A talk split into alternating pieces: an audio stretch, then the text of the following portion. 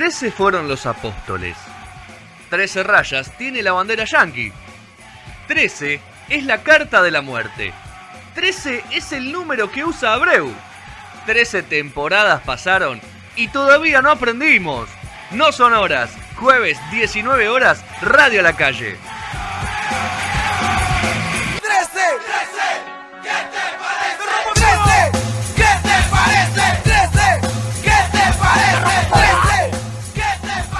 Último bloque de No Sonoras hasta las 21 horas, emisión 608, no sonorasweb.com.ar, youtube.com barra radio la calle y en la semana lo puedes escuchar en todas las plataformas de streaming, Apple Podcast, Google Podcast, Deezer, Spotify, todos los episodios de No Sonoras, cada una de las secciones, temáticas y todo. Lo que la barbaridad que contó de Sergio del, del Punky ese la vas a escuchar en breve ahí la sección va a quedar colgada, o lo que contó Petro la semana pasada sobre el Global Cities en One World, así que también lo, lo puedes escuchar. Y todas las columnas ahí que, que Mika fue haciendo en este tiempo, de la tapa de disco, de la de Durano Sangrando, desde la de como Señor. hablamos, pero ahora nos toca hablar de Oasis. Sí, señor, una banda británica. Nos vamos desde lo nacional, directo, sin escalas, hacia justamente la otra punta, que no sé si a veces no la queremos tanto, pero en lo musical nos cae muy bien. Eh, bueno, vamos a hablar de Definitely Maybe, el primer disco de la banda Oasis. Eh, un disco que marcó, vamos a decirlo, como que arrancó como en la, la época del Britpop. Eh, ahora les voy a compartir la pantalla para directamente. que Para el que no recuerde, el que no recuerde la tapa, ¿no? Que es una, está en un li, es un living, es una, algo así, ¿no? Una Exacto. foto. Ahí la Ahí están está. viendo. Ahí la estamos Sí, viendo. Ahí la estamos viendo, muy bien. y- y nos vemos nosotros, ahí me oculté. Sí, sí, Nos vemos nosotros. Ajá, Nos vemos. Bueno, eh, sí, es una. La pueden ver ahí, sí, exactamente. Es una es el primer disco, salió en el 94, así que imagínense que eran bastantes purretes los señoritos. Eh, y bueno, es una etapa que la casa que ven ahí es la casa de Bonhead, el, el guitarrista, Paul Astor, creo que es el nombre original de pila. Eh, y bueno, parece ser que la idea original en realidad era eh, una referencia de, no sé si tienen, yo la verdad que no lo conocía, es un disco eh, que recopila los temas más viejos de, de los Beatles, que se llama Oldies But Goldies, ¿lo tienen? Bueno, en realidad se llama como compilado de los Beatles. Eh, Hay tantos. hay Hay tantos. Sí. Eh, y ese yo igual tengo una fotilio por aquí, ¿no? Vamos acá, acá está. Esta era la referencia que tenía el fotógrafo que se llama Michael Spencer Jones. Eh, Noel como que cayó, le dijo, mira, yo quiero hacer algo así, bastante original, quería hacer algo parecido a los Beatles. Eh, y como que tenía esta idea de que sean ellos alrededor de una mesa. Y el fotógrafo le dijo como que, ¿qué van a estar haciendo alrededor de la mesa? ¿Cuál es el fin? Claro. ¿Cuál es la idea? ¿Por qué quieren hacer eso? Bueno, están jugando las cartas. O sea, y como que se dio cuenta que no le cuadraba mucho ese concepto, pero sí le gustaba la idea esta, de que apareciera en el living de la casa, que es donde está, donde está situada esta, esta imagen original. Es la casa de Bonhead, del que está, si se lo ve acá, no sé si ven el mouse, pero es el que está sentadito allá atrás. Igual lo deben conocer porque acá hay bastantes fanáticos. Em, y está allá atrás, Fanático. bueno, es el dueño, Petro. Eh, es el dueño de la casa. ¿Qué? Bueno, nada. ¿Cómo? No, no, ¿Vos sos yo sí Petro? lo sigo, la verdad que no pude ir al, al recital del 2009, pero sí tenía No, muchísimas ganas. bueno, vi a Liam, bueno, no cuenta. vi a BDI por un lado y vi a. Y, y, y, y vi a Noel. a Noel por el otro lado, sí, sí, sí. Muy bien. Sí, sí. Como siempre, separados. Bueno, eh, esto, te, esto dato Petro, eh, lo sacó con una lente angular, de Exacto, la angular, que- porque era muy chiquita, era muy chiquita el espacio y para que entraran todos tuvo que usar eso.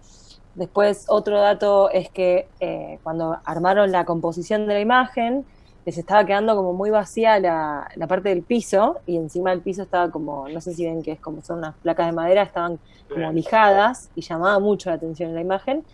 Entonces, ¿cuál fue la solución? Acostarlo a Liam ahí. Eh, buscaron como esta idea de. Sí, fue como.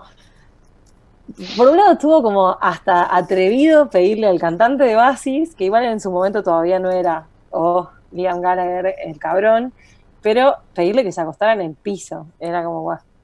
Eh, pero bueno, tenía esta idea medio de, de zen, de que no sabía si estaba muerto, dormido, relajado, etcétera, y servía para tapar ese hueco que, que se generaba en la composición. Otro ítem copado es que, como ven ahí, hay una copa de vino, hay varias copas, hay una jarrita, hay cigarrillos. Eso hace un poco de alusión al octavo el tema del disco, del disco que es cigarrillos and alcohol. Eh, y hay un dato con eso, y es que el vino, lo que dice ser vino ahí, no es vino en realidad. O sea, ellos querían que haya- No, no es Gatorade de uva, no. Eh, ellos querían que, que hubiera eh, alcohol justamente por esto. Porque hay tenían una un canción montón- también. Claro, por esta canción. Y tenían un montón de latitas de. mm, eh, no me acuerdo cómo es ahora el nombre de la birrita, pero una birra allá, red, eh, no me acuerdo cuánto, de británica. Y la sacaron porque mucha publicidad. Entonces, ¿qué Claro. hicieron? Pongamos vino, pero originalmente en realidad no es vino eso, porque el vino en la foto sale negro. Esto capaz que lo sabes, Petro, capaz que no, porque no sé si Apa. fotografiaste vino o te lo tomaste nada más. Parece un vino Pero- rosado en realidad. Sí, podría ser, pero en realidad un vino tinto sale negro en las fotos. Entonces usaron uno que eh, se llama, es una gaseosa muy famosa allá, que es de uva, y la diluyeron y parecía vino, pero en realidad no era vino. Ese es un bello dato. Estuve cerca que- con mi Gatorade, entonces. Estuviste cerca, sí, pero en realidad se llama Rivena, la, la, va, la gaseosa esa. Y la birra No, era y me llama-. Me llama la atención la desaturación de, de la fotografía, ¿no? O, o hubo un proceso de pintura encima de la foto. La verdad es que no, creo que para mí tiene que ver con la exposición, usó una exposición prolongada, el muchacho que vos quizás lo sabes explicar mejor, pero es justamente uno de los motivos por los cuales el, el globo terráqueo que se ve ahí se ve girando, o sea, está desenfocado. Eh, Sí. Y calculo que para mí ahí hubo una entrada de luz o algo que le quemó la imagen, pero no, no sé tanto de técnica eso y no encontré una información que dijera sobre el tipo de foto o si la retocaron después. Sí. Para mí tiene que ver con el ventanal, con las luces del lugar, etcétera. Pero bueno, Sí, porque muchos... tienen como uno- unas tonalidades medio difusas. Es como. Sí. Sí, es medio pastelosa. La verdad, para mí hubo un retoque, pero bueno, no hablo mucho del tema del fotógrafo. Yo calculo que, ¿Qué, color- Que hay ¿En qué color lo pones vos, eh, Mica? Justamente. bueno, eso dentro del- de la grillita de colores que yo tengo, está pasando del amarillo al celeste, que es, es lo que va a haber, va a haber un cambio y ahora vamos a empezar a tener tapas de esa tonalidad. Eh, y es una de las Buena tapas transición.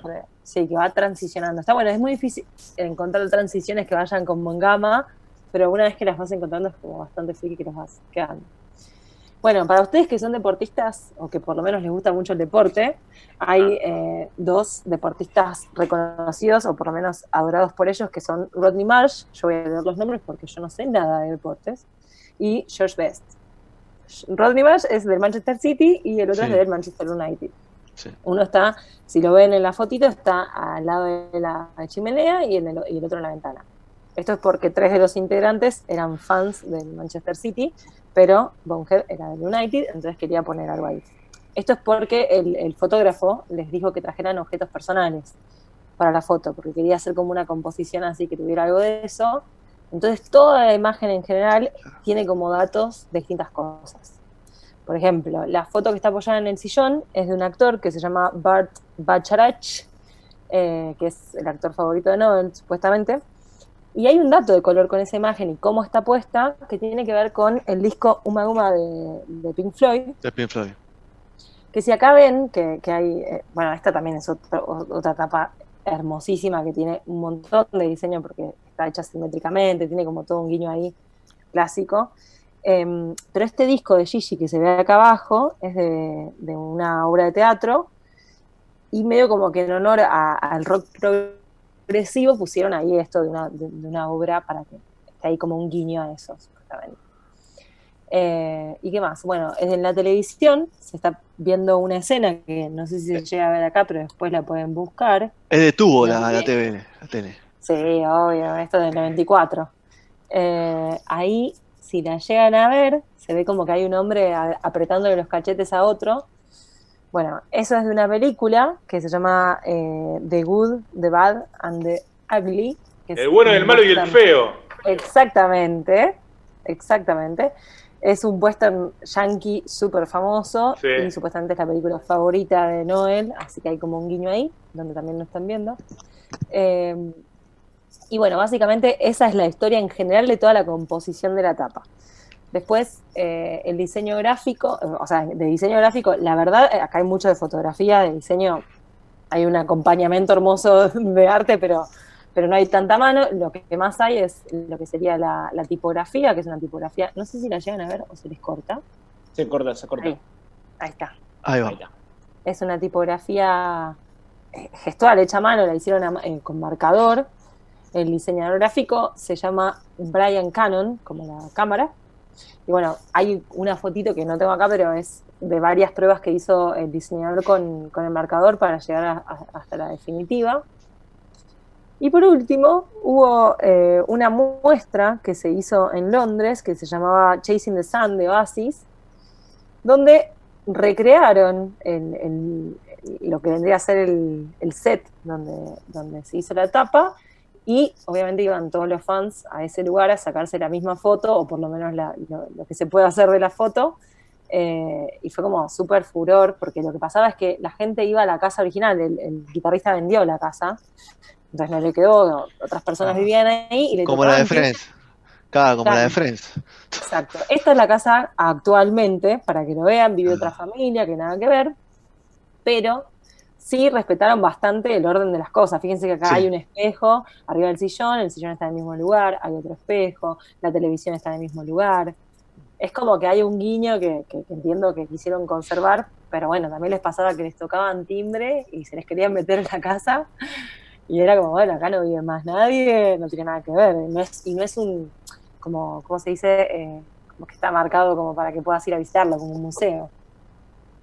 Y nada, básicamente recrearon eso a propósito para que tuvieran, no sé, los fans pudieran ir a sacarse esta foto. Y Musicalmente es el mejor disco de Oasis, Petro, vos que los, lo, lo ¡Wow! tenés más escuchado. Eh, tal vez es el más fiel, ¿no? O sea, como Sí. dijo Gastón en toda la semana, eh, es un disco repleto de, de hits que en algún momento lo fueron. A ver, no es, no es de mis preferidos. eh, a ver, eh, eh, me gustan mucho en realidad las últimas partes, ¿sí? La- la- los últimos discos. eh, pero Sos de los pocos. ¿eh? Sos de los pocos. Y sí, me- a ver, cuando me consultás con, diversos, con diversas bandas, me gusta que- mucho la experimentación que, que- que sufren a- a- al- al término de, de sus, los años. de sus, de su claro, de, de sus carreras.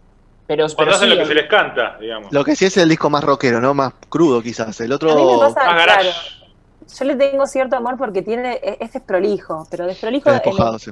Claro, en el buen sentido, o sea, me parece más genuino en el caso de que como que estaban saliendo, o sea, salieron, eh, se presentaron con este disco. O sea, es, es Claro. como una manera sintética de mostrar lo que venían a hacer, que después fue mucho más grande. eh, pero tenía esta cosa de hacer música porque había que hacer música, porque estaban en ese mood, eran pendejos, Sí. eh, querían ser rockstars. O sea, y entonces tiene esa esencia que para mí los primeros discos muchos Es- la conservan. Es un típico primer disco, ¿no? Sí, sí, y después Sí. tiene desprolijidades de, de- obviamente, de, de ellos. experiencia, o de menos comercialidad, porque también pasaba esto, hay menos plata metida y se saca como se saca, igual hubo un montón de plata, pero me refiero a que en, Pero para hacer- contraste, Igual para ser desprolijos son bastante prolijos por otros lados, ¿no? sí, o sea, sí. en la, en la forma de, de, la- de la- de su perfección. Yo a- ahora estoy reviendo todas las tapas y todas las tapas son impecables, eh, son muy, están muy bien producidas y la verdad que eh, hicieron una, una carrera que, que si bien ahora son un desastre, eh, lo han llevado a ser una de, los, de las grandes bandas que han pasado por Japón y, y- y las, y de las pioneras en tener discos especializados en, en japonés, que eso lo debe saber bastante Rodri, ¿no? Pero, pero bueno, la verdad que, qué sé yo, para mí, a mí me gusta mucho Don't Believe the, the Truth, o sea, por ejemplo, como, como disco de Oasis. A mí, Bueno, y hablando- la verdad que me, me pasó Sí, que con, el- perdón, con los siguientes discos que sacaron, se empezó a mantener como una línea horizontal para mí, o sea, no había nada jugado, empezaban a tener ya un estilo que era el mismo en todos los discos para mí. En este lo que pasaba es que siento que estaban un poco más despojados. Era novedoso. Como Babasónicos. Uy, se me escapó. Perdón. ¿Por qué Babasónicos se dijo todo, todo disco diferente, Sergio? No, che, En no, un momento era. Ahora sí, olvidadamente sí. Pero, Por favor, te pido. tuvo- Para bardear un rato. Viejo, Hablando un poco de Oasis, Bueno, no te va a hay un- gustar, ahí tenés. hoy, sale- hoy salió un demo. Sí, Sí. eh, Sí. estamos hablando de eso en el grupo. Sí, sí, sí, Noel ¿Es que te lo, lo, lo Es publicó raro. Noel, a Lian no le gustó mucho, me parece, ¿no? Por su Qué comentario raro. en Twitter. No, no, no Así le gustó que- porque es un reciclado de, de toda esa eh, etapa sí, musical de, de- de Oasis. Y bueno, claramente Liam. ¿Pero qué que onda? ¿No se enteró? O sea, ¿no tuvo nada que ver en el lanzamiento, Liam? Y hay que ver cómo está el tema de los derechos, ¿no? Hay que ver eso, eso, justo lo que veníamos hablando, Sergio, de derechos y todo ese coso. Todo Claro. el Y eso, tema y de... eso que en, en las últimas semanas hubo un acercamiento mutuo como para, para ver si llegan a tocar por, por, por dinero, porque es de la única manera que Oasis se va a juntar. Qué cosa de loco un porcentaje, Fede. ¿De qué? ¿Vos ¿Cuánto pose y cuánto realidad en la pelea de hermanos? No, para mí esta pelea es real, ¿eh? ¿Posta? Esta- yo a esta pelea le es que creo. son medio cachivas. ¿eh? Sí, ser, porque ¿eh? son, son tan bardero y tan termos. Son porque vos lo ves, son, son dos termos. Sí. Son dos termos y vos lo ves hablar y son dos termos, porque son termos para hablar de fútbol, son termos para hablar de música, o sea, son termos. Comparando Pero la diferencia- muy... No nac- no a ver, no nacieron en, con todo respeto a la gente de Monte Chingolo, no nacieron en Monte Chingolo, nacieron en Manchester. Eso es el te- Claro. Esa es la diferencia que tuvieron. Totalmente, pero comparando justamente muy baratamente esa cuestión, eh, o sea, estamos hablando que hacen un rock viejito, o sea, es, es vieja loca Sí, acá, o sea, sí. lo haces allá, Sí. ¿no? Con O una sea, guitarra, con una guitarra un poquito más cara, con un sonido un poquito más sofisticado. Obvio, pero es eso, ¿no? En comparación es Sí, eso. Después las canciones fueron creciendo. ¿Qué pasó? Lo que me pasaba a mí con la pelea de ellos es que digo, para mí empezó siendo un poco exagerada, tal vez, como empezó como, bueno, me joden un par de cosas de mi hermano, pero y se empezó a volver un show y ahora ya se creyeron esto y es guerra, ¿entendés? Para mí ya no sale. Sí, pero para mí, se- para mí no se quieren postar, o sea, son, hay una diferencia de, ser. de- de No se quieren. Eh, a ver, empezó medio cachiva la, la pelea, ¿no? O sea, por, por egos. Claramente así fue el último recital de ellos acá en Argentina. Y al pasar el tiempo, eh, se volvió, eh, esa pelea se volvió más resentida de, parte por, por ego- eh, ególatra que es eh, Noel. Y Liam en, este- en todo este tiempo la jugó de callado como para intentar volver, como para intentar reconciliarse. Y Noel claramente no le, no le da bola porque no le interesa. Lo que Es sí desconozco, para cerrar esto, lo que sí desconozco es de los otros integrantes qué papel cumplen. Si son, si, si es con e- claro, si es con ellos tiene que ser la vuelta o pueden ser tres sesionistas. Eso ahí desconozco porque no soy fanático de Asi, solamente me gusta mucho ese disco en vivo que le, que le estaba marcando. Eh, entonces no de- hay bandas que sí sé que si no vuelve tal tipo tocando, no, no está, o sea, no, no es Sí. banda. Eh, para mí el clásico ejemplo de eso es voy a traerlo para estos lados, eh, los piojos. Redondo. O sea, lo- Ah, bueno. Sí, no, los, para mí los piojos, los, los redondos, tiene que estar toda la banda para mí, pero los piojos creo que no va a haber nunca más una juntada, pues faltaba, faltaba el, el alma Claro. mater de, de- Es un poco, de- es un poco la, la- la pelea de los redondos, ¿no? O sea, el, el indio y Sky, o sea, Noel tiene toda la, la, la- Sí, la- la pero- musicalidad de, de- de la banda y Liam es la voz y la identidad. Pero no son hermanos, Petro, que eso Claro. lo aún más. Claro. Claro, claro. Bueno, Un tenía un datito de color, de- perdón. Ah, Dígame. Ah, dale, dale. Estamos a fuego con los datos, Villa Villaporreón. no, que yo había leído que cuando empezaron la gira de este disco, o sea, fue la primera gira, la gira del primer disco, Sí. fue la primera pelea en la que habían mostrado, habían contado que Liam le había pegado en la cabeza a Noel en un recital con una pandereta, y el chabón dijo, bueno, me la banda, ni nos vimos. O sea, ahí empezó, ¿entendés? Primer recital, o sea, primer gira. Hermoso. Ellos se empezaron a pelear, o sea, era un desastre. Dígame, Sergio, para cerrar. No, el vato, eh, eh, Bart Bacharach, que aparece ahí, ¿no? Sí. Es un altísimo compositor. eh, hizo temas como Close to You de Carpenters, por ejemplo, o eh, What New Pussycat, el tema, ¿eh? What New Pussycat. Eh, y que Vamos todavía sigue, Sergio yo tengo como noventa y pico de años y sigue ahí a pleno el querido Bart Bacharach. Nada, me acordé de esa cuestión, ¿no? Que era un gran compositor de, de temas clásicos, ¿no? Muy bien. Bueno,